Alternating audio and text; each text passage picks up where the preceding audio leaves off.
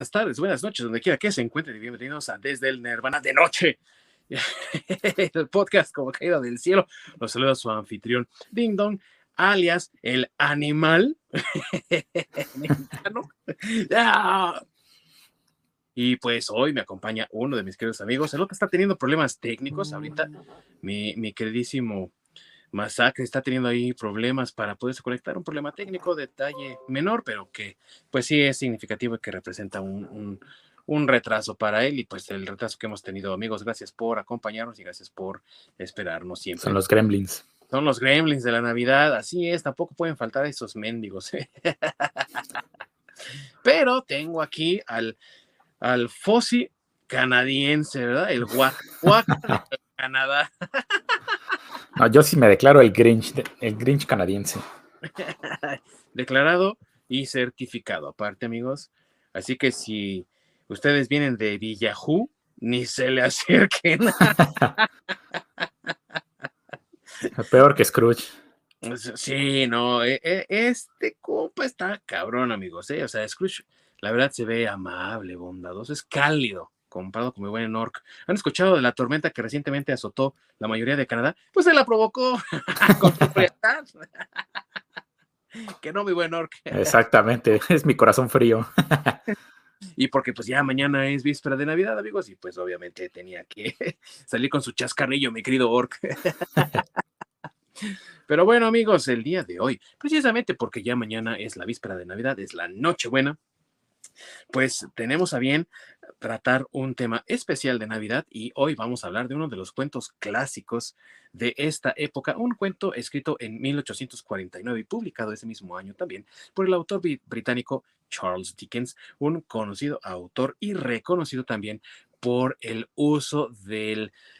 Eh, pues hoy lo llamamos melodrama, pero en aquel entonces era la narrativa novelesca, ¿no? Y que era una especie como de tertulia muy interesante en la que eh, los personajes con nombres bastante pintorescos, por cierto, pues eh, se la pasaban viviendo tribulaciones bastante eh, inverosímiles y muy difíciles de sobrellevar y muchas veces también imposibles de superar. Y por tal motivo es que se le dio una característica muy interesante a los escritos de Dickens como el escrito popular para las personas comunes y corrientes y que hoy en día pues vemos muy reflejado en muchas de las telenovelas que se disfrutan en varias partes del mundo y pues en nuestro país, en México, pues no es la excepción.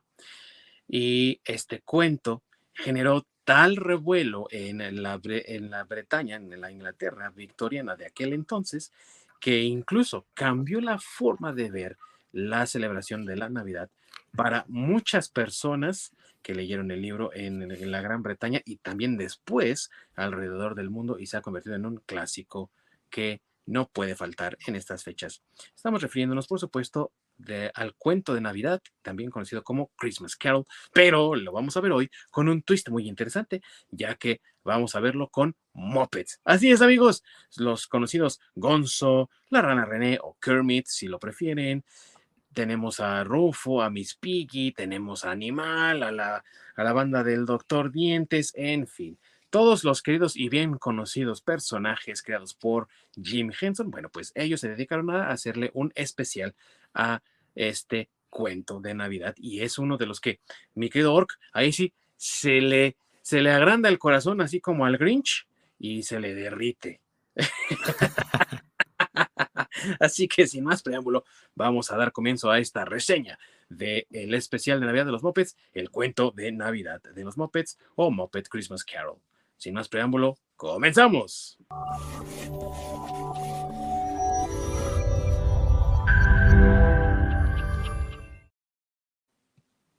Muchas gracias, mi querido Orc, por ayudarnos con la introducción y también porque ayudas en muchos de los controles y de los que ocurre aquí de manera técnica en el programa. Y te cedo la palabra, por favor, para que nos comentes dónde nos pueden encontrar todos aquellos que no nos pueden ver en vivo. Pues pueden ver la repetición en nuestro canal de YouTube, en Desde el Nirvana Podcast, o pueden toparnos en cualquier plataforma de podcast de su preferencia, ya sea Spotify, Google, Apple, Anchor, etcétera. Así es, amigos, y también tenemos el deseo de expandirnos cada vez más y queremos encontrar aquellas plataformas que ustedes mayormente usen. Así que, por favor, contáctenos en nuestras redes sociales, desde el Nirvana Podcast en Facebook y Twitter, para también darnos sugerencias de qué otras plataformas podríamos eh, investigar, que podríamos incursionar y también todo aquello que ustedes deseen que tratemos en este programa, pues háganoslo saber por ese medio, estaremos más que felices de complacerlos. Y bueno, como siempre, ya tradición nervanesca, tradición nervana, vamos a dar un poco de contexto a la historia del cuento de Navidad de los Moped, ya que desde su creación en aquellos lejanos años 60, cuando Jim Henson, creador de los Moped, diseñó un programa para niños que eventualmente, con varios cambios y gracias a la intervención de otras tantas personalidades, se convertiría posteriormente en Plaza Sésamo, siempre estuvo buscando la manera de contar historias para los niños, pero que también les dejaran algún tipo de mensaje o que los acercaran más a la cultura. Y no era de esperarse entonces que eventualmente existiera la propuesta, la idea de que los Moped presentaran un cuento clásico. Esto obviamente también se pudo realizar gracias a que por mucho tiempo Disney estuvo interesada también en colaborar con la compañía de Jim Henson para crear historias con los Muppets protagonizando. Y aunque eventualmente también terminarían comprando la compañía, mejor dicho, terminarían comprando la propiedad de los Muppets, eh, en este primer momento, en esta primera instancia, solo era una colaboración. Desafortunadamente, allá por el lejano, también ya muy, muy lejano, 1990, precisamente el 16 de mayo de ese año, Jim Henson partiría de este mundo debido a una enfermedad que lo atacó súbitamente y dejaría una huella muy difícil de borrar, pero también un vacío tremendo entre todos los fanáticos de los Muppets, de Plaza Sésamo y de demás productos derivados.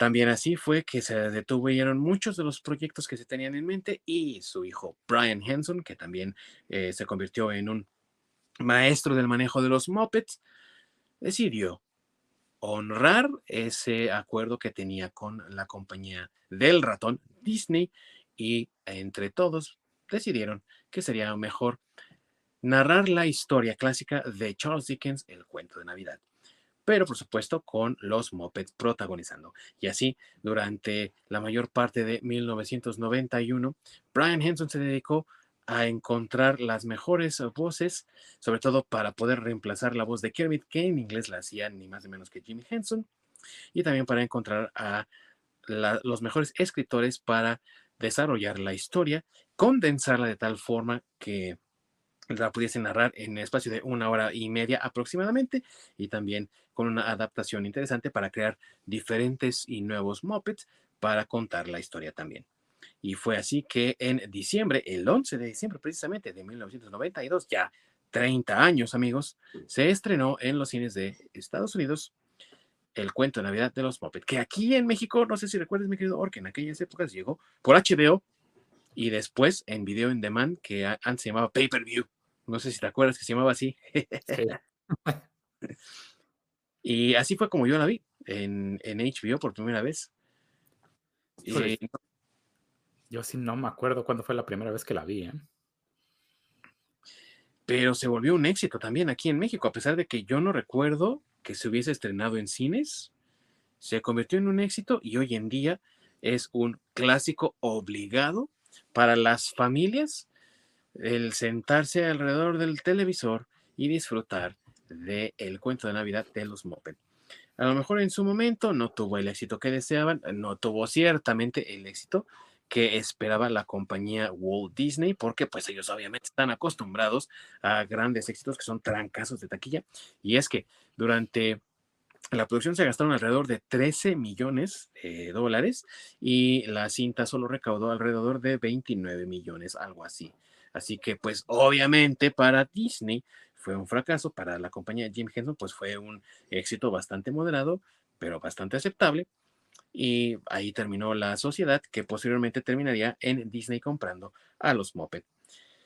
Pero con el paso del tiempo ha ganado fanaticada, mi querido Orc. Las personas eh, se sienten como un poquito más propensas a disfrutarla a tenerla en buena vista. Y pues, ¿qué podemos decir? Si tú, siendo el Grinch, la, la disfrutas, pues imagínate, los que sí tienen espíritu navideño, pues ahí están, ¿no? Exactamente, sobre todo porque a mí me caga Christmas Carol. Detesto la historia, la verdad no me gusta. Pero bueno, la verdad, en el caso de los Muppets, es. Se me hace bien padre esa película. Y es que, ¿sabes qué, amigo? Dickens es como, eh, pues hay que decirlo, o sea, no, no es una falta de respeto al autor. Yo reconozco al autor como una de las grandes mentes del siglo XIX. Es un dramaturgo literario, escritor muy importante, un autor muy reconocido. Pero sí hay que decir que muchas de sus historias son como La Rosa de Guadalupe, güey, donde pasa un milagro al final, ¿no? Sí. Que, que, salva a los, a los protagonistas y siempre son pobres los protagonistas, ¿no? Miserables, que rondan las calles más tormentosas de, de, Inglaterra, de Londres sobre todo. Entonces sí entiendo y, y, también te digo, Dickens pues no es para todos, amigos. O sea, sí es como, tiene que ser como un gusto adquirido es muy difícil. Y pues el cuento de Navidad es uno de sus... Eh, fue un trancazo, fue un éxito para él. Lo escribió estando él en bancarrota y precisamente para salir de la quiebra. Pero también es cierto que pues, tiene una cursilería tremenda y pues eso a los fans luego no les cae tan bien, ¿no? Sí, exactamente. Es que sí es, es no sé, es que es complicada la historia. A pesar de que tiene un mensaje padre, un mensaje bonito, se me hace complicada la historia por los personajes y todo. Y no sé, hasta eso sí es lo que ayuda a los mopeds, que hace muy digerible pues, en general las historias que cuentan. Sí. Eh, la parte musical y todo, pues, lo hace muy, muy a gusto. Tienes razón, y sobre todo también lo hace accesible, eh, precisamente porque es para niños, pues lo hace accesible para ellos, y entonces alguien que le encuentre un poco de dificultad a accesar a ese material, pues se siente un poco más atraído y no le encuentra a lo mejor tanta pesadez como pudiera ser si lees el libro o si, le, eh, si, si, te acercas a la obra desde otra perspectiva. Y esa es una de las ventajas y una de las maravillas también de esta historia, mi querido Orc, que tiene eh, esa facilidad de acceso y entonces es mucho más disfrutable así. No obstante el libro, ¿no? Digo, es una novela corta, bastante agradable, fácil de leer, pero que sí tiene pues dificultad si no eres fan de este tipo de historias, ¿no? Exactamente. Ahora, ¿de qué va la historia, amigos? Pues la historia, un clásico ya muy conocido por varios, pero seguramente no todos, así que la historia cuenta que el avarísimo Ebenezer Scrooge ronda las calles de Londres aterrorizando a todo aquel que se sienta con el espíritu festivo de la Navidad, ¿no? Ha de ser, eh, eh, yo creo, el fundador del Festivus, mi querido Jorge. Entonces, eh, pues odia la Navidad, odia a todo aquel que disfrute de la Navidad y tras la intervención de su antiguo colega, ahora sí que quien, lo, quien se convirtió en su mano derecha para llevar los negocios, Jacob Marley, pues, que ya está muerto y en forma de fantasma, intercede por él para que tres fantasmas lo visiten durante la noche para que lo ayuden a cambiar su forma de ser y su forma de pensar con respecto a la Navidad, pero sobre todo también con respecto a los seres humanos que también son parte, pues, de la vida que él ha decidido rechazar y con el corazón frío los saca de sus domicilios, los evacúa, les quita todo lo que tienen y sin tocarse el corazón los deja en la calle totalmente. Siendo así esta situación, el propósito de los espíritus es tratar de cambiar esa perspectiva y pues qué mejor, no sé tú qué piensas, mi querido, pero qué mejor selección de actor para interpretar a Ebenezer Scrooge que Michael Caine, alias Alfred, en las películas de Batman de Christopher Nolan. Exactamente, es un actorazo y la verdad sí, su actuación la, aporta muchísimo a la película. Se me hace súper padre y la manera en que canta, no es el mejor cantante, pero ¿sabes qué? Que es, es muy amigable, es, es, este, no sé cómo, cómo decirlo, es un tipo de persona que es muy como muy approachable, o sea, muy sí. como muy cándido, ajá. Sí.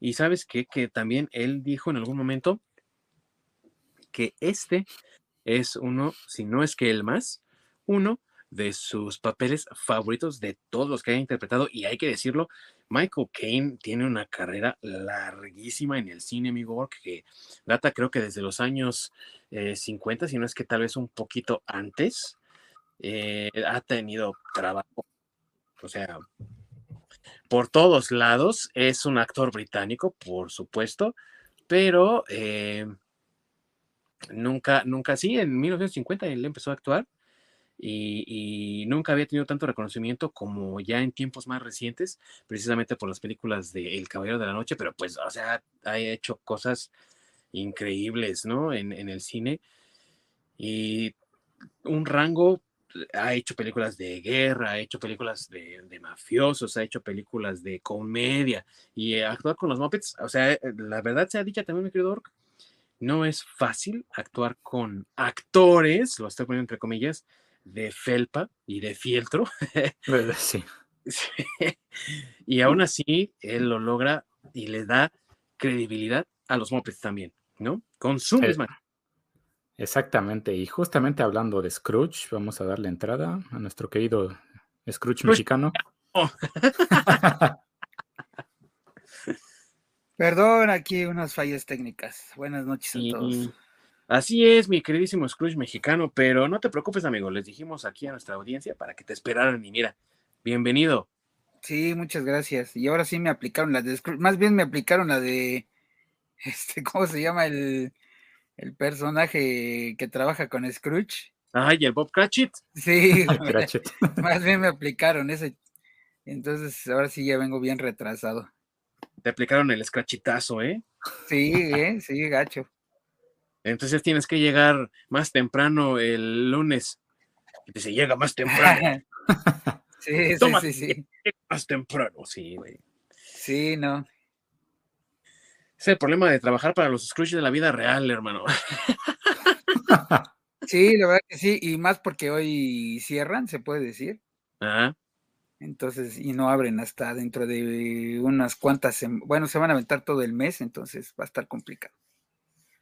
Ni modo, eh, eh, así es, amigos, así es. y, Tal vez por ah. eso tienes que la historia en particular del cuento de Navidad es bastante identificable para muchos porque yo, soy ese, güey. Sí, sí, sí. sí. Bueno, a excepción que, bueno, no, más bien excepción, no, aquí sí como en, como en la de los mopeds, este, es, es este, él con las ratitas, porque ya ves que todas las ratitas ah. están ahí trabajando, todas trabajan en el mismo lugar. Sí, y eh, e, en la historia, amigos, ya que estamos hablando de ello, pues se da a entender que las precarias condiciones en las que se encuentran algunos de los personajes, como es el caso de Bob Cratchit, no solo en su oficina, sino también con su familia, pues son un resultado directo de las acciones mismas del propio Scrooge. Entonces, con toda esa parte, la idea del cuento es tratar de crear esta eh, noción de que un alma se puede redimir incluso tras mucho tiempo de haber sido no tan cordial con sus compañeros seres humanos también. Y esa dificultad que es de la que está hablando mi querido Orc, se resuelve, yo diría, bastante bien en esta historia, y ya lo comentábamos, y creo que vale la pena repetirlo, le da credibilidad también a los Moped mismos, porque también otra cosa, amigos, es que los Moped no son tratados como personajes de la historia, sino que ellos son tratados como actores que están interpretando a los personajes de la historia. Así entonces tenemos a Kermit, la rana René, interpretando a Bob Cratchit precisamente, Miss Piggy, por supuesto que tenía que interpretar a su esposa Emily Cratchit. Tenemos a Gonzo que hace a Charles Dickens. de manera magistral, la verdad. No sé qué piensan ustedes, amigos, pero yo diría que el Gonzo es el que se lleva la historia, se roba ahí la película. Y así tenemos varios otros personajes que son interpretados por los Muppets y por supuesto tenemos humanos, como ya lo mencionábamos, Michael Caine con su genial actuación y también otros personajes como su, su sobrino y la esposa del sobrino son humanos y así hay varios que sí son humanos, pero que son pues los, los menos para darles también pues ese, esa oportunidad de protagonismo a los Muppets mismos, ¿no? Exactamente y alguien muy importante que es Rizo como Rizo. Rizo como Rizo la rata, ¿no? Importantísimo su papel ahí. Aunque no lo creas, amigo, eh, funciona bastante bien en la historia por la simple y sencilla razón que se convierte en el suplente de la audiencia, en tanto que es una historia para niños. Muchos niños no han leído el cuento de Navidad para cuando son preescolares o van en, los primeros años de su educación elemental. Y también para los que de plano nunca lo han oído hablar o no lo conocen. Entonces, Rizzo se convierte en ese suplente de la audiencia que dice, oye, pero ¿y tú quién eres? Ah, Charles Dickens. ¿Y de tú qué hiciste? Pues escribir cuento de Navidad y mira, te lo voy a contar. Entonces, es esa presencia que necesita la audiencia para poder conectar mejor con la historia, que es lo que comentabas tú, le da accesibilidad a la audiencia a un cuento que a lo mejor no sea tan fácil, ¿no? Exactamente, porque tienes ese personaje con el cual te identificas y te sientes como parte de. Sí. Entonces, precisamente como, como dices, que es ese esa parte de la audiencia te hace parte de la misma historia. Sí, sí, también, así es, estás ahí en la narrativa.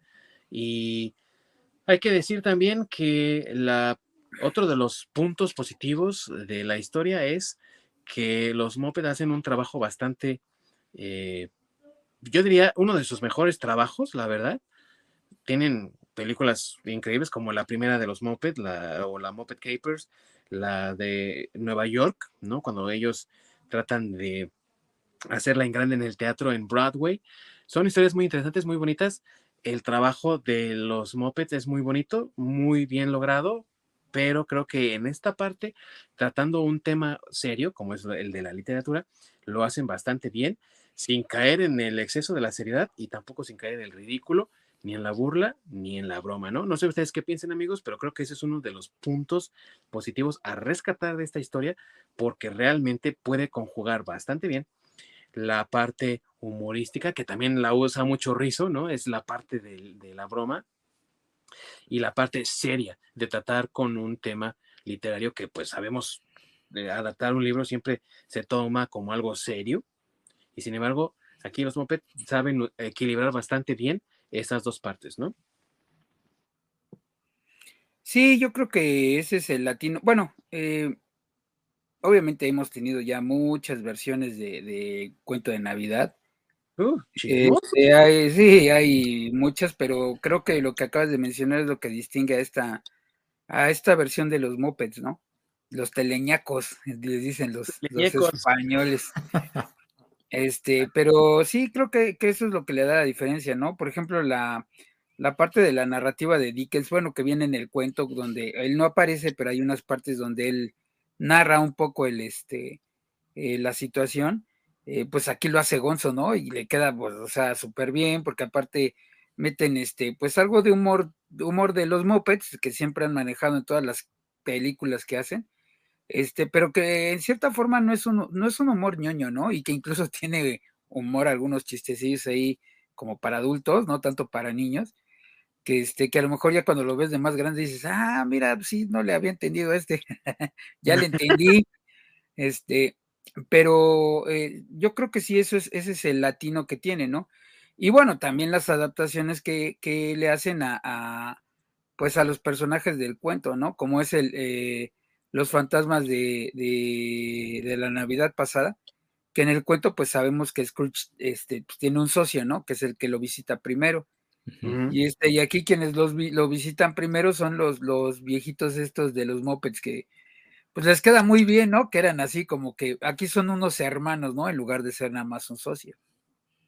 Sí, así es, y que son eh, los gruñones del grupo, para quien vio el programa del show de los Muppets allá de los años 70 y principios de los 80, pues no olvidarán que tras cada cierto número en el show, y sobre todo también cuando se presentaba la estrella invitada del momento, eran estos güeyes los que salían y eh, les dicen en inglés los hecklers, ¿no? ¿Por qué? Porque son los que eh, lanzan eh, improperios, burlas a, los actores, a los que están ahí en el performance del momento, ¿no? Y que son ese tipo de ¡Uy! ¡Ay! riéndose de los actores de cierta forma, ¿no? Entonces, esa es la característica más eh, distintiva de estos dos personajes de...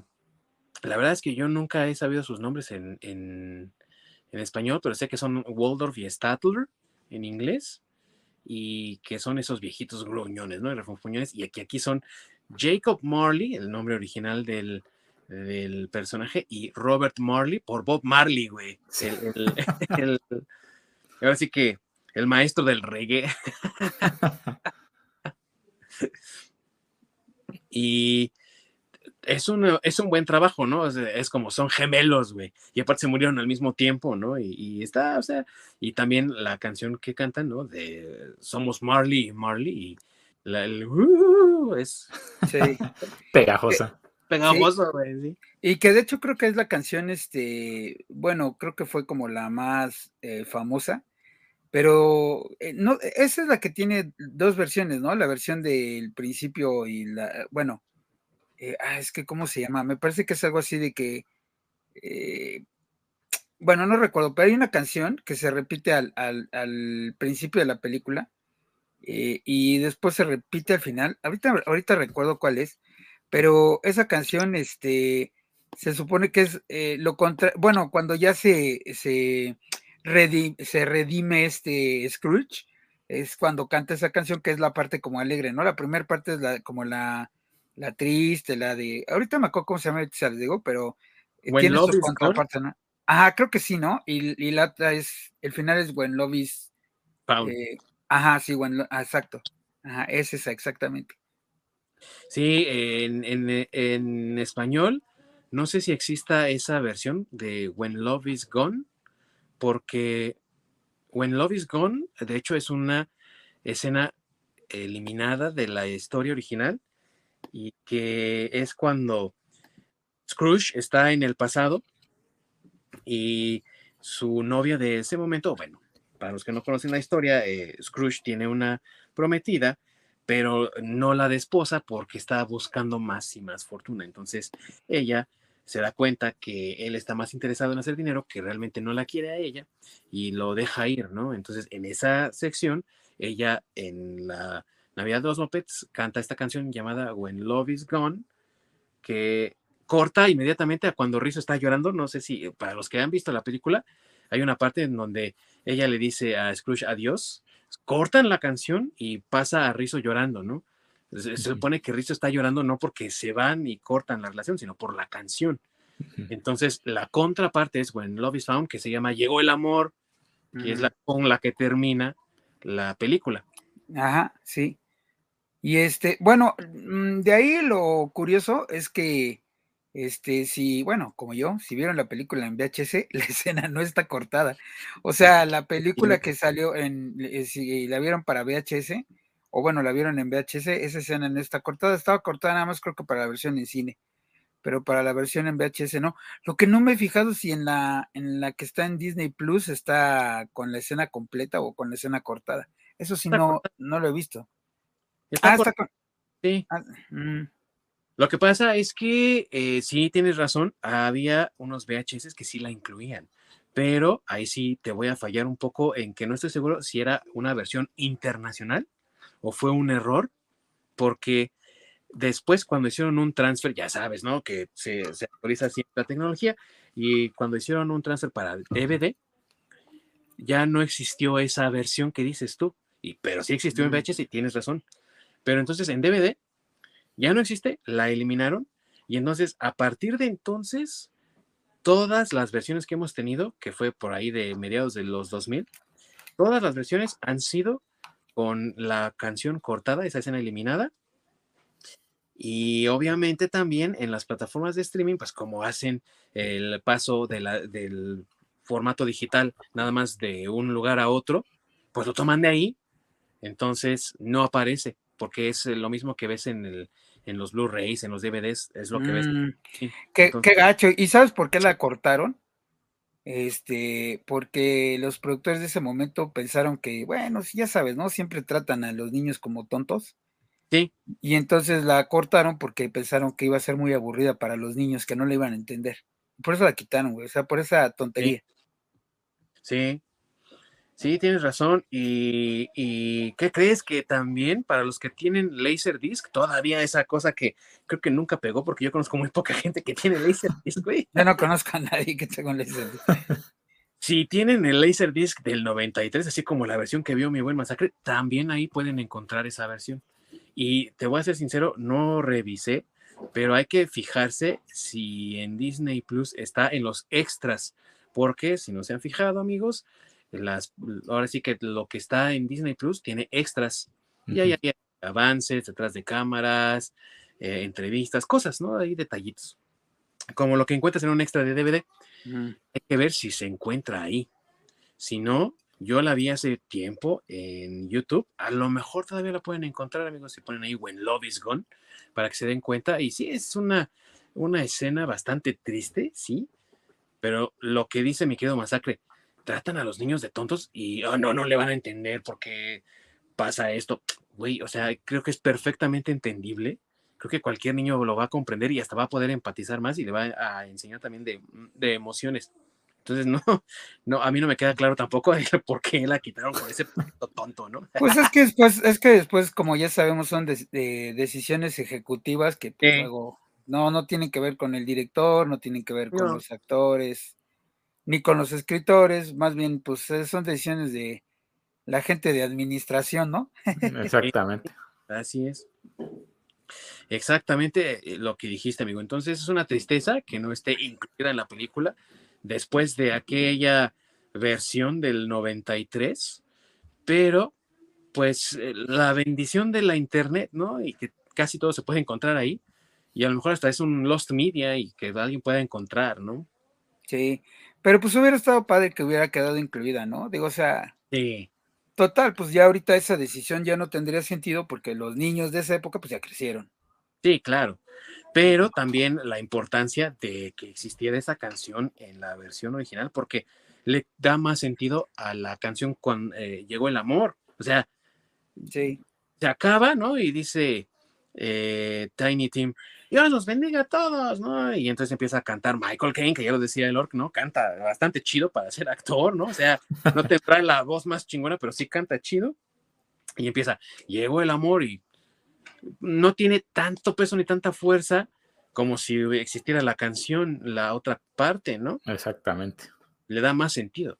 Pues sí, porque es el complemento, ¿no? Exacto. Son muy buen complemento. Entonces, pues es una tristeza, la verdad, que no esté incluida y que pues, se haya perdido, que es lo peor, ¿no? Que ya no esté porque fue como un eh, suceso único en los 90 y a partir de entonces cualquier versión que busquen y cualquier versión que compren o que vean no la va a tener, ¿no? Pero también esto nos da pauta para hablar de la música, que es otro acierto de esta película. Ya lo decía mi querido Orca al principio, música pegajosa, música eh, que hace la historia más llevadera y sobre todo también música bastante bien lograda. Creo que es uno de los aciertos más grandes que tiene esta historia porque sí, la de Marley Marley es pegajosa, pero también llegó el amor. Yo creo que sí se la saben los que la han visto más de una vez. El orco se la sabe seguramente, nada más que no la cantar. Y, la otra, ¿no? De Se siente la Navidad, que canta el, el fantasma de las Navidades presentes, también es pegajosísima, güey. Y creo que ese es uno de los grandes aciertos que tiene la película, ¿no? Sí, justamente es ese complemento perfecto para el, pues precisamente la puesta en escena de los mopeds, que tiene esos ritmos súper pegajosos y que sí te hacen más llevadera la historia. Y, no solo eso, también le aportan más eh, como ese toque festivo, precisamente de la Navidad, ¿no? Donde sí la Navidad eh, se basa mucho en los villancicos y canciones y demás. Entonces, justamente le aporta ese toque extra. Sí. Y que no son canciones, fíjate, a pesar de que es una película de Disney, no son canciones que, se cantan a lo tonto o que los, los personajes están cantando a la menor provocación. Cantan al principio como una especie de prólogo, ¿no? La obertura, si lo quieres ver así. Y ya después encuentras canciones en momentos y para propósitos muy específicos, como When Love is Gone, o Llegó el Amor, o El Fantasma de la Navidad presente cantando, para describirle a Scrooge en poco tiempo lo que ocurre cuando la gente celebra la Navidad, que en, la, en el libro original, eso, yo diría la parte más extensa, cuando está el, el fantasma de la Navidad presente, porque van y revisan cómo celebran la Navidad en Londres en general, lo que está haciendo la gente, y es muy descriptivo. Y ya después de ahí pasan a visitar a Bob Cratchit en Camden Town. Y antes de eso, si no recuerdo mal, también van a ver a lo que, cómo celebran otras personas la Navidad.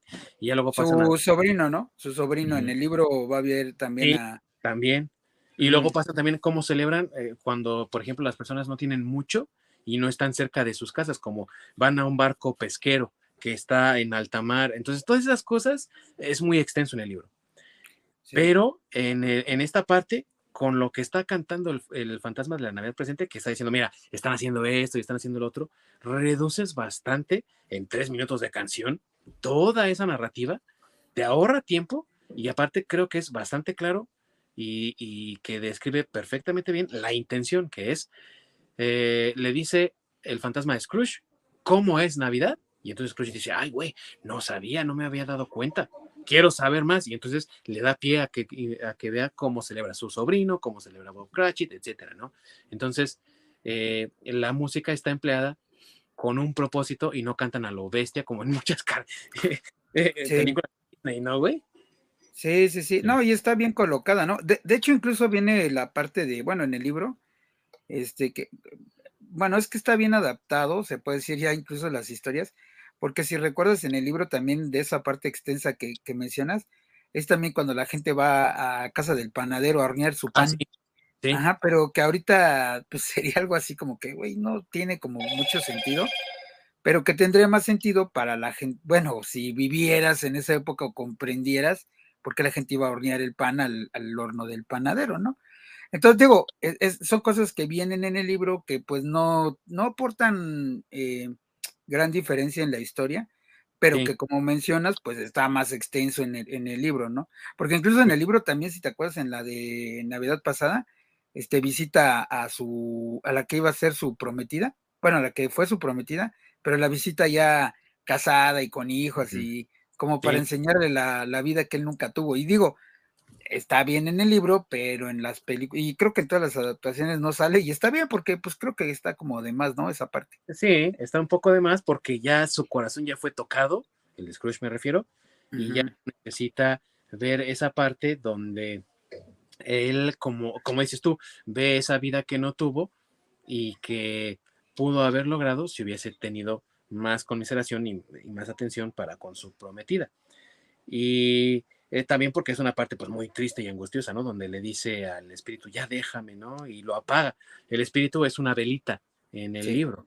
Entonces uh -huh. agarra el, esta cosita como capacillo y lo tapa, ¿no? Y lo apaga. Uh -huh. Entonces aquí eh, no, no es necesario eso, sino que simplemente termina Rizzo llorando, ¿no? Y también Scrooge llora con él y se desaparece el fantasmita, que está, eh, es un moped muy interesante porque Digo, ahorita vamos a hablar de las técnicas de creación de los mopeds, ¿no? Si nos da tiempo también y todo, pero es un moped muy interesante porque tiene mucho trabajo también de, animación por computadora y casi no se nota y está muy bien hecho.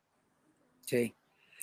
Sí, este, digo, creo que volvemos a lo mismo, ¿no? Esta versión de, de los mopeds, bueno, más bien de Cuento de Navidad, este, que es un clásico de Navidad, no tanto aquí en México, este, como mencionabas que aquí los niños en preescolar ni siquiera lo han leído, pues no, pero creo que ni en la secundaria, no, ni en la prepa, creo. Prepa o en la universidad.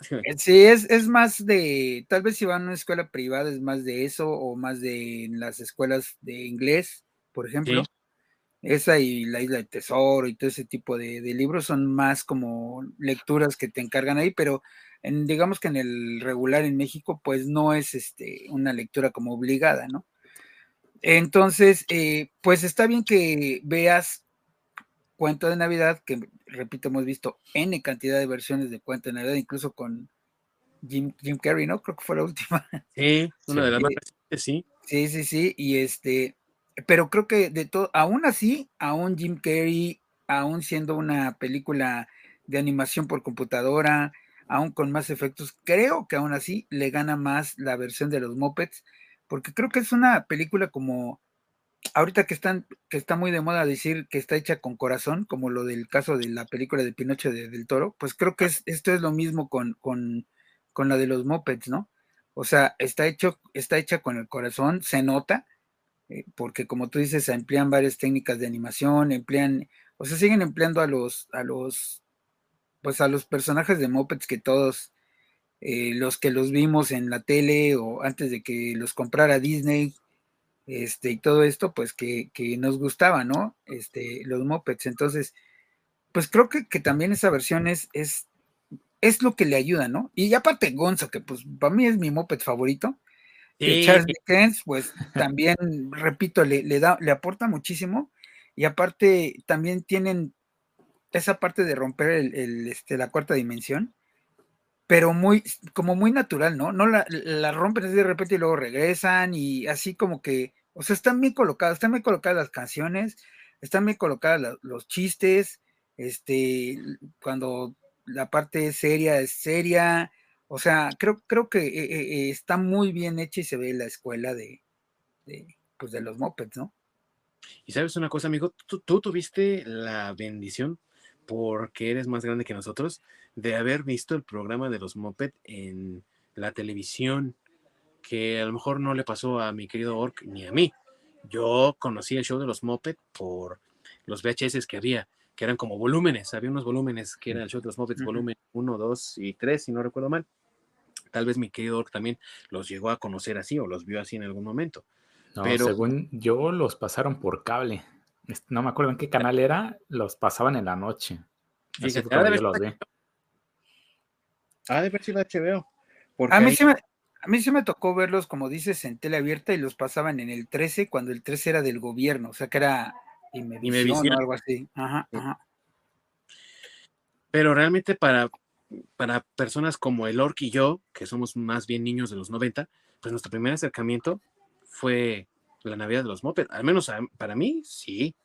Y yo creo que el Lord no me va a dejar mentir que también para él fue como más significativo eso que verlos en la televisión, como te tocó a ti. Entonces, el que te puedas acercar a estos personajes entrañables de esta manera, pues también habla bien de la calidad del trabajo que tienen, porque entonces ya también la brecha generacional pues no es tan grande. Uh -huh. Digo, no es que nosotros seamos unos niños en pañales y tú un abuelo, mi querido Masacre, pero sí hay diferencia, güey. O sea, no, no. Sí, no, no, sí lo entiendo. Bueno, incluso, eh, digo, nada más para aclarar, sí los vi en la tele, pero a mí me tocó ya ver la repetición, o sea.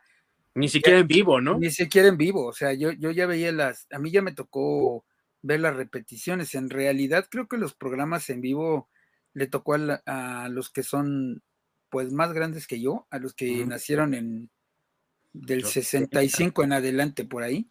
Uh -huh. Este, creo que ellos sí le. Bueno, y no sé si los pasaron en esa época en México, en la tele, no creo. Este, porque te digo, yo los vi en, en, en el 13, los pasaban cuando era de, del gobierno y ya era la repetición. Y me imagino que, pues siendo del gobierno, los pasaban porque eran este, más baratos comprar las, las, bueno, o eran de los programas baratos para pagar las licencias. Porque déjenme decirles que en aquel entonces el 13 no pasaba, era un poco parecido al 11, ¿eh? no pasaban cosas como que muy, muy buenas. Pues eran de gobierno a fin de cuentas. Sí, pero tenía Alf, güey. O sea que sí era. No, no, pero Alf ya fue. Con este, Azteca, cuando, ¿no? Cuando se volvieron privadas, sí. Eh, no, todavía era Imevisión, pero ya no era del gobierno. Era. Ah, por eso a lo, a lo, que me refiero es que ya era inversión privada, porque fue cuando la época de Alf, Webster, Punky Brewster y todos esos, sí. cuando renovaron el 13, por decirlo así, uh -huh. fue cuando pasaban esos canales, esos programas. Pero los Muppets son de antes. Sí, así es, los Muppets son mucho antes de eso. Uh -huh.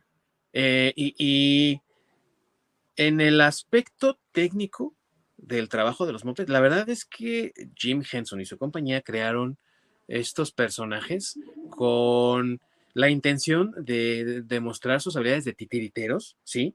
Pero también con la idea de innovar en las técnicas y de crear más y mejores moped. Y tenemos ejemplos de esto en diferentes medios que también fueron producciones de los mismos creativos de la compañía de Jim Henson, como el, el Dark Crystal, ¿no? Ujú. O el Laberinto, pero también para otros, como es el caso de eh, justamente en el año en el que murió Jim Henson, que fueron las tortugas ninja, o sea, los diseños de los trajes de las tortugas ninja, pues fueron eh, gracias a los diseños e innovaciones de la compañía. Y que se ven mejor que los digitales. Ah, es amigo, mil veces los prefiero, la neta, y que también se ve en este trabajo con diseños nuevos como el diseño de los, los fantasmas. Los tres fantasmas son diseños completamente nuevos, no es ningún moped reciclado o no es ningún moped eh, que ya, ya hubiésemos visto tanto en Plaza Sésamo como en la Navidad de, digo, digo, en el show de los mopeds. Y creo, ah, es muy título personal, que esto es un homenaje muy merecido al legado de Jim Henson a dos años de haber fallecido cuando se estrenó esta película y creo que también funciona como eso, como un homenaje a los logros de una persona que siempre vio por una manera sana de educar a los niños y de entretenerlos al mismo tiempo, ¿no? Sí. Exactamente. Solo eso, eh, los mopeds son los precursores de los animatronics, como Sí. lo que fue en Jurassic Park el tiranosaurio. Precisamente podemos decir que son los abuelitos. Sí, Sí. sí, mi amigo. por- Y, y vamos un poco a lo mismo, ¿no? Yo creo que por eso se ve que es una película hecha con el corazón.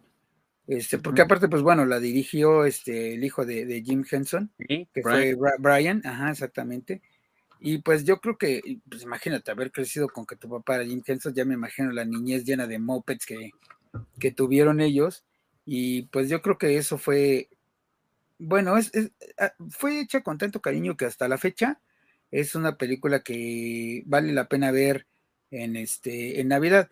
Y aún, aún de que pasan todas las versiones de cuento de Navidad, la animada, la animada por computadora, la de el dibujo de que quién sabe quién lo hizo de los setentas, todas las versiones que te avientes de la versión modernizada de cuento de Navidad, etcétera. Creo que de las mejores, si no es que la mejor es esta de los mopeds. Sí, definitivamente. Y es lo que también el orc eh, utiliza para eh, derretir su helado, helado corazón en estas fechas. que no, mi buen orc. Exactamente, y es mucho mejor que andar viendo este que son cuentos de la Biblia, no sé qué madre te surtían en tela abierta los fines de semana cuando es este cerca de Navidad.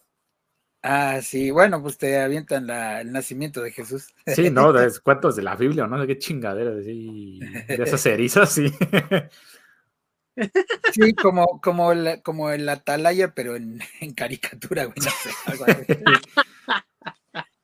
Ah, Sí, o el este, el, ¿qué es? El burrito sabanero, no sé qué chingado. Ah, no, no, bueno, pero esa es, esa es, versión, este, ese es villancico y es venezolano. Sí. Que, que también podríamos hacer un programa de los villancicos. ¿eh? Yo no sé por qué en español no se evitan hacer versiones nuevas de, de villancicos. Casi tenemos por, lo más nuevo es el burrito sabanero. Pero ese es un, eh, o sea, eh, es un villancico que ya existía y nada más se empezó a popularizar aquí, se para chingada cómo. Digo, el streaming, ¿no? La- eh, las redes sociales o algo así, pero realmente no es, no es un villancico Nuevo. nuevo. Sí, no es como el de, no sé, Mariah Carey, ¿no? Por ejemplo, que pues, digo, ahorita es de los más sonados, pero es un villancico relativamente nuevo. Sí. Y que ya se volvió un clásico.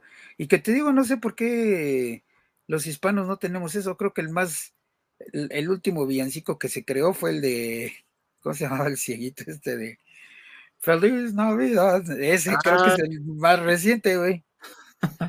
sí, sí, creo que sí. güey. Y ni siquiera lo creo para el público lo- eh, Latino mexicano, es para el gabacho Sí, para ajá. el público latino en, en en el Estados Gabo. Unidos. En, ajá, en Gabacholandia. sí. Pero bueno, este digo, volviendo al, al tema, pues así como hay eh, renovaciones de villancicos y demás, pues creo que los Mopeds en su momento fue nueva y fue como una renovación de esa historia de cuento de Navidad que, repito, ah, tiene, no sé, un millón de versiones o más, o no sé cuántas. Y también una renovación e innovación en las técnicas de creación de mopeds, de manipulación y de titiriteo, y también de fotografía en, en, en muchos casos, porque para darles más profundidad y más seriedad a los mopeds, se crearon incluso tarimas por las cuales transitaba el cast de humanos y había como una especie de fosa en el centro donde estaban todos los titiriteros eh, con sus personajes y donde también podrían incluso hacer posible que, con, pues obviamente efectos eh, visuales como los que vimos en El Señor de los Anillos, para crear estas perspectivas falsas, ¿no? O forzadas y darles esa intención o esa eh, noción de que estaban en el mismo plano cuando en realidad había diferentes planos, ¿no? Entonces son cosas que no se hubieran utilizado en su momento para una película de los Muppet, pero que funcionaron bastante bien, que revitalizaron y revolucionaron la forma de ver a los Muppet y que después se fueron eh, utilizando en otras cosas, como los Muppet en la Isla del Tesoro, eh, esta película de los Muppet en el espacio, ¿cómo se llama? Donde unos aliens vienen a recoger a Gonzo, ¿no? Porque es alien. Sí. y son cosas que ya se convirtieron también pues en legado de la, de la compañía, de los Muppet, como personajes y que se siguen empleando. Exactamente, ese es esta maravilla, ¿no? Del el uso de efectos prácticos. Sí. El uso de perspectivas y no simplemente dejar que el CGI te resuelva la existencia, sino ponerle un poco más de coco y generas una interacción más orgánica entre los mopeds o los personajes, digamos, no vivos, porque son animados, sí. y las personas y los actores como tal. Sí, y eso que a muchos actores en ese entonces no les gustaba trabajar con mopeds, ¿eh? un, poco, un poco lo que pasa ahora con los actores que no les gusta trabajar con las pantallas verdes y azules, pues digamos que era lo mismo para aquel momento. Y había actores que sabían trabajar bastante bien con ellos, incluso cuando jamás habían interactuado con ellos y que posteriormente fueron invitados incluso en el show de los Muppets. El ejemplo de Mark Hamill, después de que apareció en Star Wars, se convirtió en un regular de los Muppets y obviamente, pues sí, Yoda era un Muppet, ¿no? Sí. Era, era evidente que podía trabajar con ellos bastante bien. Y es lo que decíamos de la capacidad actoral de Michael Caine, que hace que los Muppets tengan también seriedad pero que, y creo que eso también tiene que ver con el trabajo de Kane como actor, porque también ha hecho teatro y que él trata a los Muppets como actores, ¿no? O sea, quienes están actuando no son los titiriteros, sino los Muppets. Exactamente, porque debe ser complicado, ¿no? Sobre todo ves una persona abajo moviendo el, el títere y hablando, entonces pues ponerle atención al títere es como complicado cuando escuchas la voz debajo de él. Bajo. Eh, entonces sí es como si volteo al que me está hablando o al que se está moviendo. Sí. Entonces sí debe ser como muy complicado esa parte, sobre todo en ese tiempo, ¿no? Sí, también. Y sobre todo porque, pues, eh, como bien dices, ¿no? Era todo con efectos prácticos, entonces había, había también monitores por todos lados, porque para los que no sepan, amigos, el tener mopeds ahí no es nada más ponerte abajo y tener al moped moviéndose, sino que tienes que tener monitores para ver en dónde está posicionado tu moped y que puedas hacer la actuación bien, que estés en la marca y demás. Entonces hay monitores para los titiriteros, monitores para los directores, monitores para algunos de los otros actores que están por otros lados, monitores por todos lados, títeres, titiriteros. ¿A quién le haces caso, güey? Exactamente. Hay sí muchas cosas con las cuales te puedes distraer. Y, y, como dices, ¿no? El, sobre todo el titiritero te está hablando a ti, actor, pero mientras también tengo que estar viendo dónde está en, el monitor, dónde estoy ubicado para no irme para el otro lado o para no hacerme para un lado o para el otro, sino seguir con la misma línea y, digamos, ir en conjunto con el actor. Y la dificultad, amigo, por eso hablamos de la técnica y nos estamos tomando nuestro tiempo con esto, eh, de los mopeds grandes, porque en el caso de los mopeds eh, de los Fantasmas 2, de la Navidad presente y la Navidad por venir, eh, pues esos mopeds son grandes, entonces hay una persona adentro y tiene un monitor ahí adentro para que sepa a dónde va y cómo tiene que ir y en dónde tiene que ver y demás, y cómo agarrar al actor. Y aparte hay otra persona, que esto, esto es también una técnica que diseñaron los de la compañía de Jim Henson, que tiene un control remoto para mover la boca y los ojos del, del personaje, como lo hacían con las tortugas ninja en los trajes. O sea, alguien mueve la boca y los ojos mientras el actor está con el traje a- encima, ¿no? Y esa sincronización es, es algo que, que está muy, muy, muy cabrón. ¿eh? Porque a fin de cuentas no es algo que haces de la noche a la mañana, es muchísima práctica y conocer la técnica, ahora sí que de, de cada hilo prácticamente. Y es, ¿no? Y el entrenamiento y el ensayo entre todos los involucrados. Porque también eh, una cosa que es cierta es que el titiritero no hace la voz. Exactamente. Además, todas las personas involucradas con, con los mopeds tienen su, su chamba en específico y todos tienen que trabajar sincronizadamente, lo Sí. cual es sumamente complicado, que eso le agrega muchísimo valor a la producción. Muchísimo, porque también ponlos a bailar después. O sea, eh, al principio de la, de la historia, en el prólogo, están todos cantando, ¿no? La canción de Lazarus Crush. Luego, en medio, en la Navidad presente, otra vez. Y aparte, con humanos, ya hay más, tiene más presencia los humanos. Y al final, cuando cantan Llegó el amor, o sea, es un trabajo, mi querido enorme de sincronización nada más de los moped, para que estén bailando y cantando. Sí, es, es un trabajo muy complejo, pero una vez que ves el resultado final, pues no hay nada más que aplaudirles porque hacen un excelente trabajo. Sí, la verdad es que considero que esta película está un poco infravalorada, mi querido Orc. La verdad merece una revisión. Y tiene sus fans, pero como que es este culto, ya lo decía mi buen masacre aquí en México, pues no hay mucha gente que la disfrute o que la conozca incluso. Tal vez tú en Canadá hayas encontrado más personas que la disfruten y que la, consideren, pero eso es lo que la hace un poco más de culto y como algo un poquito oscuro en la historia de los Muppet o que alguien ha visto como por ahí de, ah, pues sí, he visto que está por ahí o la vi en Disney Plus el otro día, pero nunca me he sentado a darle clic y verla, ¿no? Y creo que merece esa revisión y que se le considere bajo otra luz porque tiene mucho que ofrecer, ¿no crees? Exactamente, pero ¿sab- ¿sabes qué influye mucho? De que Cuento de Navidad no es un no es algo hecho para personas hispanas. A fin de cuentas, el público era pues, las personas inglesas o personas de, de, de habla anglosajona. ¿eh? Como está dirigido para otro tipo de público, para personas de Estados Unidos, eh, Gran Bretaña y Canadá, es algo sumamente muy tradicional, Sí, que digamos a nosotros nos llevó, nos llega más bien de rebote, pero no es algo que sea parte o tradicional de nosotros, como lo serían las pastorelas en, en esta época. por ejemplo. En- Tienes razón. Y tal vez eso afecte, ¿no? La idiosincrasia que está detrás de la historia en que no sea tan accesible para el público fuera de los países eh, angloparlantes. Pero aún así, los mensajes de las historias de Charles Dickens son universales y por algo es que sigue siendo hoy por hoy un autor que sigue siendo publicado y sus historias siguen siendo eh, revisitadas y reevaluadas por diferentes personas, no solamente los anglosajones, ¿no? O los uh, angloparlantes.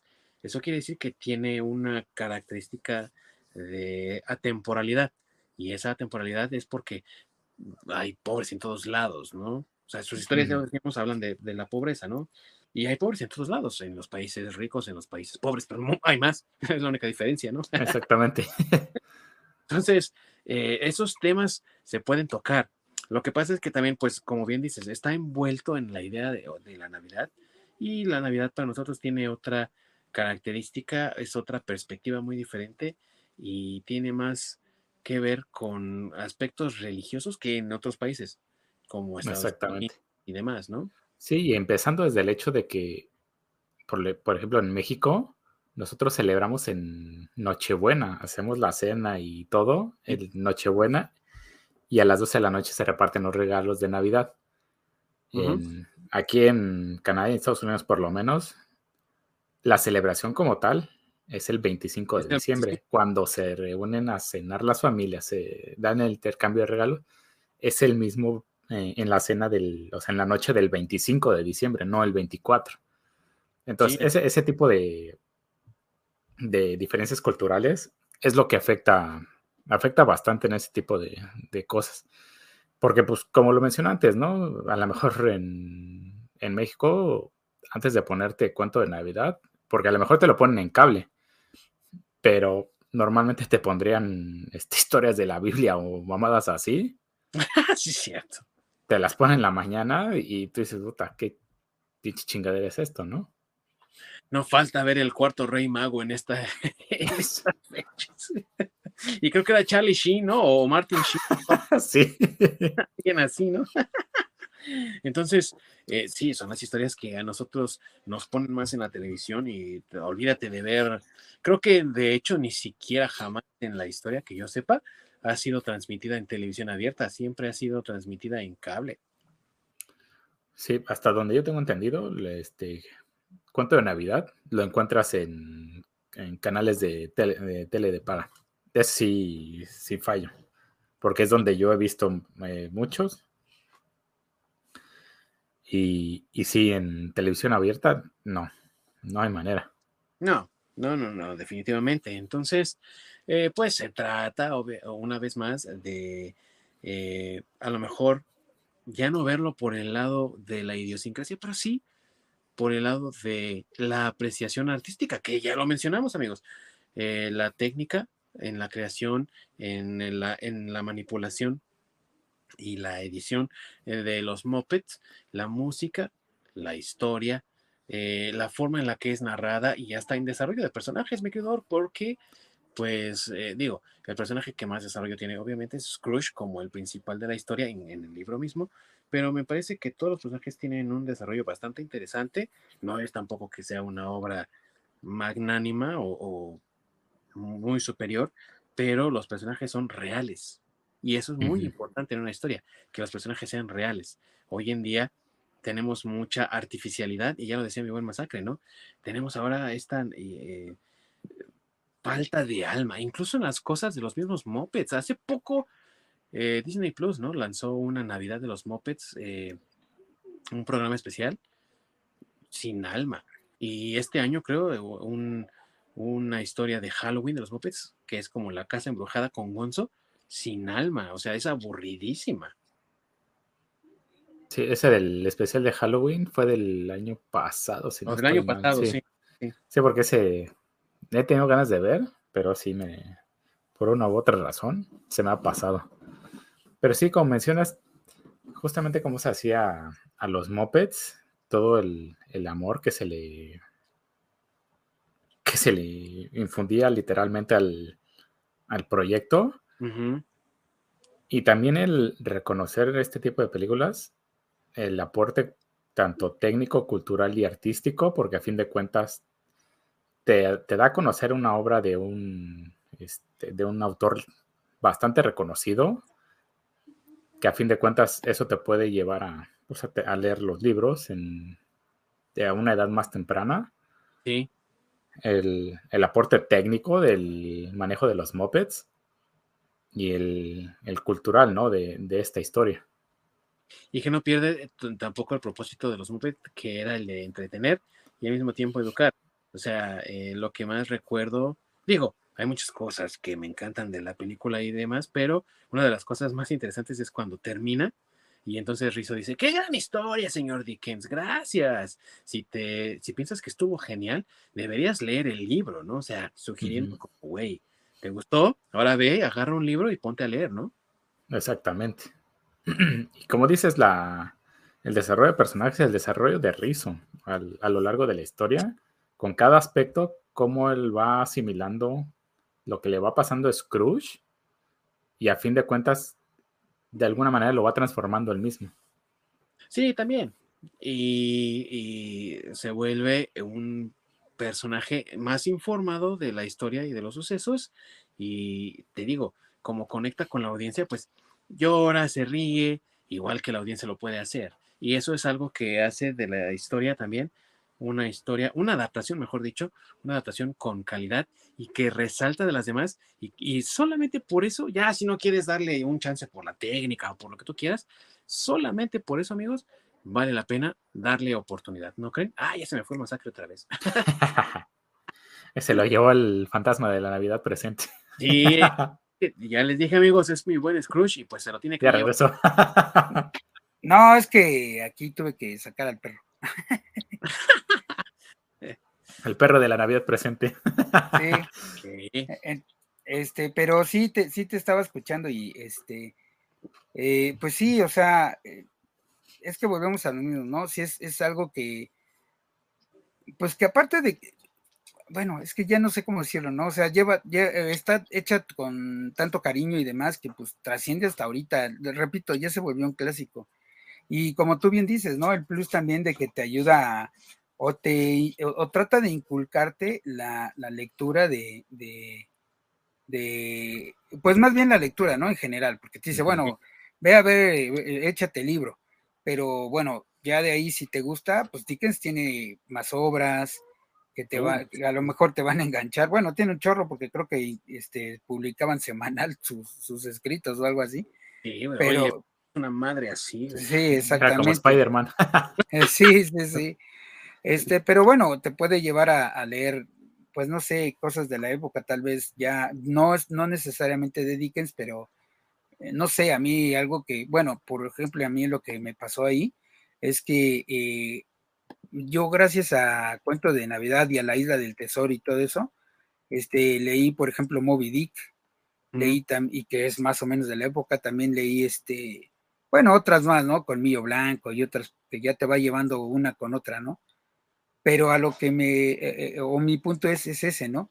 O sea, si te están como niño ayudando a decir, bueno, pues ahora lee el libro y tú como niño realmente a lo mejor si lo lees, pues esa lectura de ese libro te va a llevar a lo mejor a leer otros más. Y es una de las cosas que no le podemos eh, ignorar a la compañía de Jim Henson y a los mopeds como producto particular de la compañía. Eh, sea el tipo de moped del que sea, ¿eh? estamos hablando de los moped que aparecen en Plaza Sésamo, los moped del show de los moped y otros moped que fueron creados ya posteriormente, incluso después de la muerte del creador de Jim Henson, y son legados de esto, no solo de los creadores, de las personas, sino de estos personajes, de la compañía como tal, y es algo que no se les puede quitar, no se les puede eh, ignorar, ni tampoco se les puede recriminar, porque siempre ha sido eh, humor sano, entretenimiento sano, pero aparte educativo y con esa intención de aportar algo más que solamente risas y diversión. Y una película que mejor, ¿no? Sí, y que como tú, y bueno, como también ahorita ya mencionaron, que es una lástima que pues Disney, como muchas de las cosas que está haciendo, pues ya, no sé, les, les está perdiendo ese, ese cariño al hacer, bueno, es que no solo los mopeds, ¿no? Lo hemos visto con muchas cosas que está haciendo Disney, eh, incluyendo ahorita toda la reeducación que quieren poner, donde te quieren reeducar, cada que vas a a ver algo de Disney, ya no vas a entretenerte, más bien ya parece que vas a que te regañen y pues la gente ya no quiere que la regañen, ¿no? Así es. Y los mopeds no han sido la excepción en cuanto a, no solamente en la reeducación, amigos, sino en cuanto a la pérdida de, incluso del ingenio. O sea, una de las cosas que incluso esta película, ya hablando de que es una película totalmente planeada, escrita, eh, dirigida todo, después de la muerte del creador original, sigue teniendo esa chispa, sigue teniendo ese que le dicen no sé qué, que qué sé yo, ¿no? siempre tuvieron los mopeds, o sea, los mopeds siempre fueron personajes carismáticos, personajes con un humor muy particular. Y eso es algo que ahora Disney ya les hizo perder con las nuevas cosas que han producido, sean cortos, sean especiales, sean nuevos intentos de iniciar el show de los Moped una vez más, todo eso simplemente eh, ya se perdió, ¿no? Y ya no tienen esa chispa ni ese sentido del humor que tenían antes. Y pues tristemente, eso también deteriora el producto, el proyecto.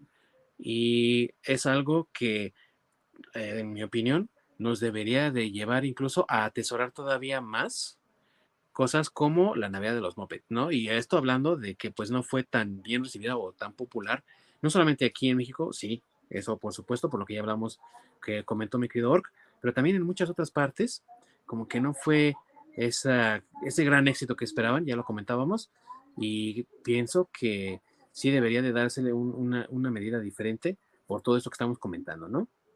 Exactamente. Los mopeds se me hace como algo muy parecido a, lo que pasa con la fotografía, entre el análogo y la digital, donde con la fotografía análoga tenías, este, creo que eran 16, no, 36, ¿no? Eran, había rollos de 36 si no estoy mal. Sí, sí, así es. O sea, tenías 36 chances de sacar, este, pues, una foto buena, ¿no? Entonces tenías que hacer planeación, tenías que conocer, pues, tu ambiente, la cámara, luz, todo. A diferencia de la digital, donde tienes miles y miles de fotos, prácticamente no haces planeación, simplemente te pones a tomar fotos a lo estúpido y ahora sí que agarras la que salga mejor. Y ahora con otros amigos, pues, aunque esté fea, la, la retocas y ya quedó.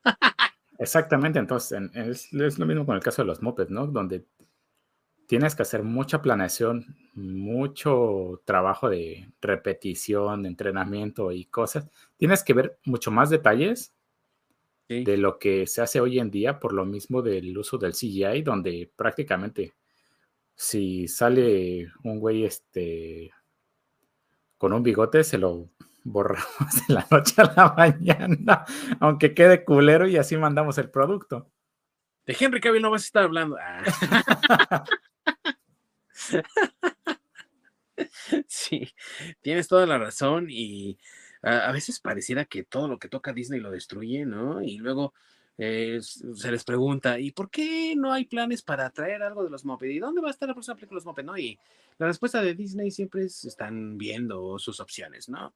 Pero por debajo del agua y dentro de la compañía, y todo el mundo lo sabe, la idea es que los mopeds no venden. Los mopeds ya son antiguos, los mopeds son cosa del pasado. Era un producto muy de su época. Terminaron los años 70, terminaron los años 80 y los mopeds se volvieron obsoletos. Esa es la cantareta que te cuentan desde el campo de Disney. Pero la realidad no es esa. La realidad es que fue la misma Disney la que ha ido mermando a estos personajes y ya lo decimos, el testimonio más evidente es que incluso después de la muerte de su creador, los, la Navidad de los Moped y los Moped en la Isla del Tesoro y los Moped en el Espacio fueron tres películas, una detrás de la otra, que le dieron esa nueva vida a los personajes y todas antes de que Disney formalmente comprara la propiedad intelectual y la convirtiera en parte de su roster.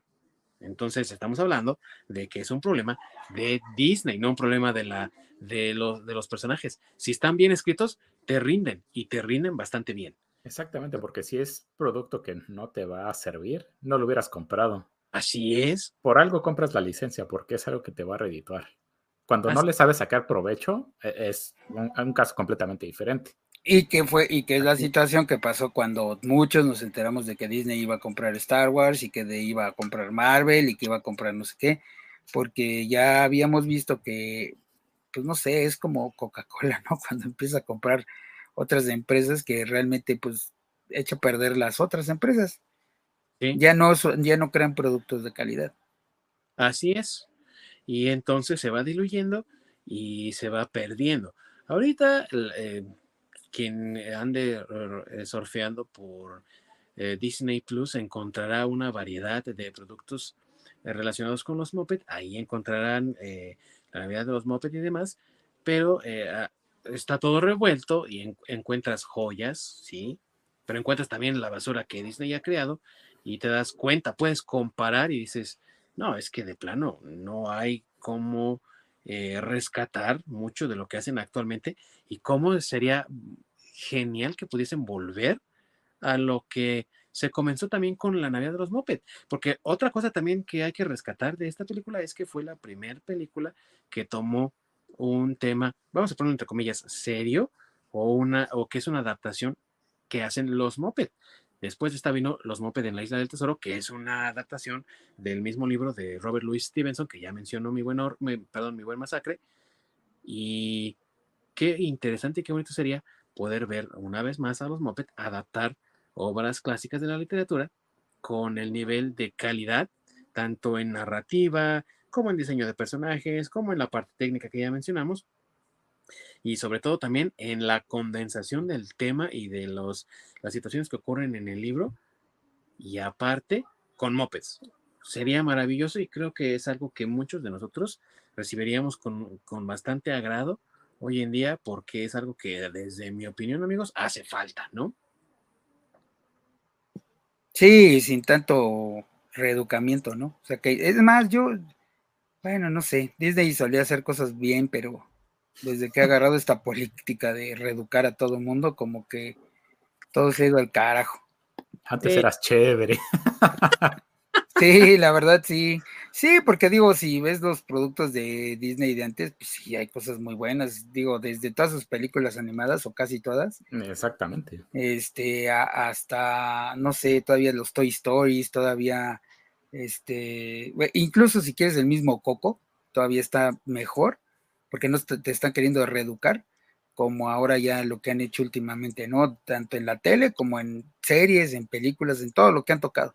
Sí, aunque eso es más este, la mano de Pixar, que es un poco aparte de Disney, no es, o sea, Disney es... Bueno, eh, sí, antes de que lo compra, es que lo mismo, ¿no? O sea, Disney va y lo compra, y ya una vez que lo adquiere, lo, lo hace calabaza. Sí. Sí, no, pero en el caso de Pixar tiene un poco de autonomía en cuanto a cómo se maneja, a pesar de tener ese partnership con, con Disney pero sí, en, general, una vez que Disney empieza a meter su veneno, ya valió madres. Sí, totalmente. Y aún así, tenemos todavía historias como esta en sus plataformas. Eh, todavía se puede conseguir por ahí eh, alguna versión del Blu-ray o del DVD, eh, incluso en Amazon, seguramente podrán encontrarlas.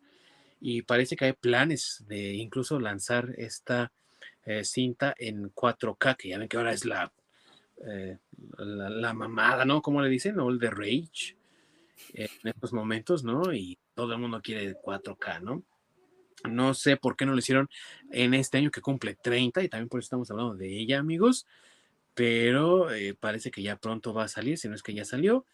Y pues pues es que ahorita ya no, es que ya es parte de lo que le mencionaron ustedes, ¿no? O sea, ya no le está siendo tan redituable a Disney y como ahorita ya no le está siendo tan redituable, pues no les interesa, es algo que no les deja dinero. El maldito dinero. Pero bueno, eh, la verdad es que si ya lo, sacan pronto o ya salió, yo sí me la aviento, me la compraría, porque esas, ese tipo de cosas sí son algo que vale la pena tener en físico. Y no tanto porque eh, sea uno anti-streaming, ¿no? Sino porque hay cosas que sí vale la pena que tengas, que puedas disfrutar en cualquier momento. Bueno, es que también luego el streaming te lo baja, ¿no? Y ya te queda, digo, porque pues, los, servidores no son infinitos y tienen luego que hacer espacio, como cuando tú limpias tu teléfono o tu computadora. Y entonces, pues a lo mejor cosas que no les son redituables, como los mopeds, pues son de las cosas que bajan primero. Sí, tienes razón, pero por eso también es importante entonces que uno la tenga en... Sí, sí, sí, te gusta y por ejemplo ahorita que, que son estas fechas y que, pues, bueno, yo en lo particular prefiero ver la versión de Cuento de Navidad de los Mopeds que otras versiones, no, no porque sean malas, sino porque creo que me agrada más la de los Mopeds este, aunque sea una historia que ya conozco como que la he escuchado, visto, leído, etcétera, este, desde que tenía como 15 años o menos. Entonces, este, pero pues creo que esta versión de los Muppets pues es muy ad hoc. Puedes verla incluso el 25 de diciembre, en la mañana que no te quieres levantar, o ese tipo de cosas, ¿no? Y creo que es, es, bonito, ¿no? Como hay muchas películas que te avientes ahorita en Navidad, como el, no sé, el este. Titanic. Titanic, Titanic no es de nada. Bueno, cada quien. Pues, pero siempre la ponen en Navidad. bueno, pero, pero podría ser, por ejemplo, el Home Alone, por ejemplo. Sí. Este, o hasta duro de matar si quieres. ah, claro.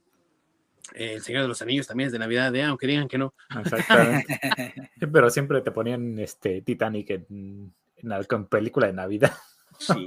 sí, bueno, ya después, fíjate que este, yo recuerdo mucho que en el, en el, en el 5 y en el 11 eh, era clásico, digo, por ahí de los mm, principios de los 90 que te ponían Star Wars las películas originales. ¿Tampoco? El, el 25, sí, sí. Pero solo era en el 11 o en el 5. Y en el 11 con subtítulos. Y en el 11 con subtítulos, así es, no era la, la versión doblada al español. Sí, sí, cierto. Mejor. Sí, sí, correcto. Amigos. Antes, antes de que la vendieran a Disney, antes de que Disney y el maldito dinero le echaran a perder. Amigos, su personaje favorito. Ya dijo Masacre que le gusta Gonzo como Charles Dickens. Estoy de acuerdo contigo, amigo, pero ¿hay otro personaje que tengan favorito? Bueno, en particular en esta película, no, creo que Gonzo. sí, es lo que comentábamos al principio, eh, mi buen Ork y yo. yo. Yo pienso que se roba la película. Sí. Bueno, aunque también Miss Piggy, lo que pasa es que Miss Piggy, este, a pesar de que es la, este, la esposa y demás, sigue siendo Miss Piggy. Sí. Pero tiene un papel muy pequeñito, entonces a lo mejor si hubiera tenido algo más más grande, pues hubiera, no sé, hubiera lucido más. Digo, lo entiendo por la historia, no le podían dar otro, pero, pero creo que también Miss Piggy tiene lo suyo cuando aparece, ¿no? En esos pedacitos que llega a aparecer. Y que aparte sigue siendo la voz de Frank Oz, que siempre ha hecho la voz de Miss Piggy. Frank Oz, alias Yoda, güey, o sea, eh, se luce en el papel de Emily Cratchit, ¿no? Haciendo la voz de Miss Piggy. Y la verdad es que le queda genial. No esperen acentos británicos, amigos, más que del propio Michael Caine. Sí, sí. Es, pero eh, la verdad es que escuchar a, Frank Oz interpretar a Miss Piggy siempre es un deleite. Sufrimiento. Frank Oz nos deje, güey, porque la neta, ese güey es Miss Piggy. Sí, sí, sí. sí, sí, sí. Para mí, mi personaje favorito es Rizzo. A mí me gusta muchísimo ese personaje, híjole. Sí, güey, sobre Se todo. hace la pura onda en una parte, no me acuerdo qué parte es cuando, ah, cuando dice, ay, es muy, ¿qué dice? Son las dos de la mañana. Dice, ay, es muy, muy temprano para desayunar. Sí, ah, qué bueno, es hora de cenar, ¿no? o cuando está brincando así en el en el, en el ganso, güey, porque cae desde la chimenea y está ahí brincando, ¡ay, quema, quema, quema! Sí. O cuando saltan la, la reja, ¿no? Que dice, ah, tengo miedo a las alturas, cáchame, salta oh, se me olvidó algo. Se mete por debajo de la reja. Se regresa por sus caramelos, güey, y se pasa a través de los barrotes, güey. Sí. Es un personajazo también el, el rizo. Y se, se, luce también, güey. Sí. Y definitivamente, eh, por todo esto, amigos, es una película que vale la pena echarle un vistazo, vale la pena verla. Y pues, ¿qué más les podemos decir? Véanla en estas fechas, todavía estamos a tiempo para que la disfruten. Ahorita ya que se acabe la posada, láncense a verla, ¿no? Mañana, esperando a que se le se deshiele el, pavo para poderlo coser. Aviéntense la Navidad de los Moped, que la verdad no tiene desperdicio alguno. Que no me queridísimos amigos. Exactamente. Así es, así es. ¿Hay algo más que deseen agregar antes de que despidamos este especial de Navidad? Pues, este, sí, la verdad, bueno, que procuren ver esta versión de cuento de Navidad. Repito, no es que los demás sean, eh, que las demás versiones sean malas, pero creo que esta es la mejorcita y si tienen antojo de ver algo así bien clásico de, esta época, pues yo creo que eh, e, esa es la opción. Sí, definitivamente acuérdense que si ustedes son como mi buen orc y tienen ahí el corazón completamente congelado, esta es la que los derrite. ¿O no, orc? Ya, la neta. Exactamente. Échense esta, esta película de los mods, porque a fin de cuentas son de las cosas que están tan bien hechas que terminan siendo atemporales y que sin importar el paso del tiempo siguen funcionando. Sí, así es. Es una versión atemporal de este cuento, también atemporal. y es una versión que puedes disfrutar una y otra vez con tu familia. Y saben una cosa, es una que si yo hubiese decidido tener hijos en algún tiempo de mi vida, se los hubiese transmitido, ¿no? Algo como que se convirtiera en tradición familiar y que después ya ellos también lo pudiesen pasar a sus hijos o algo así. Creo que es una película que tiene esa característica y qué bonito sería que pudiese mantenerse vigente a través de esa transición de las nuevas generaciones para que para su disfrute, ¿no? Exactamente. Y, enseñarle a las nuevas generaciones que pues no todo es, no sé, no todo es streaming, no todo es digital, no todos son efectos digitales, sino que también hay películas viejitas, se podría decir, o que no le tocan a esta generación, que pues valen la pena que vean, ¿no? Y que a lo mejor así ya tienen un poco más de tres minutos de atención en algo. Sí, porque también es algo que necesitan eh, enfocar la atención, ¿eh? Sí, correcto. Pues ya lo saben amigos, eh, la Navidad de los Moped disponible en Disney Plus y acabo de revisar y ¿qué creen que sí está en los extras? El clip de la canción. Así que Ah, verlo. sí, ahí la Mm, pueden perfecto. ver. sí.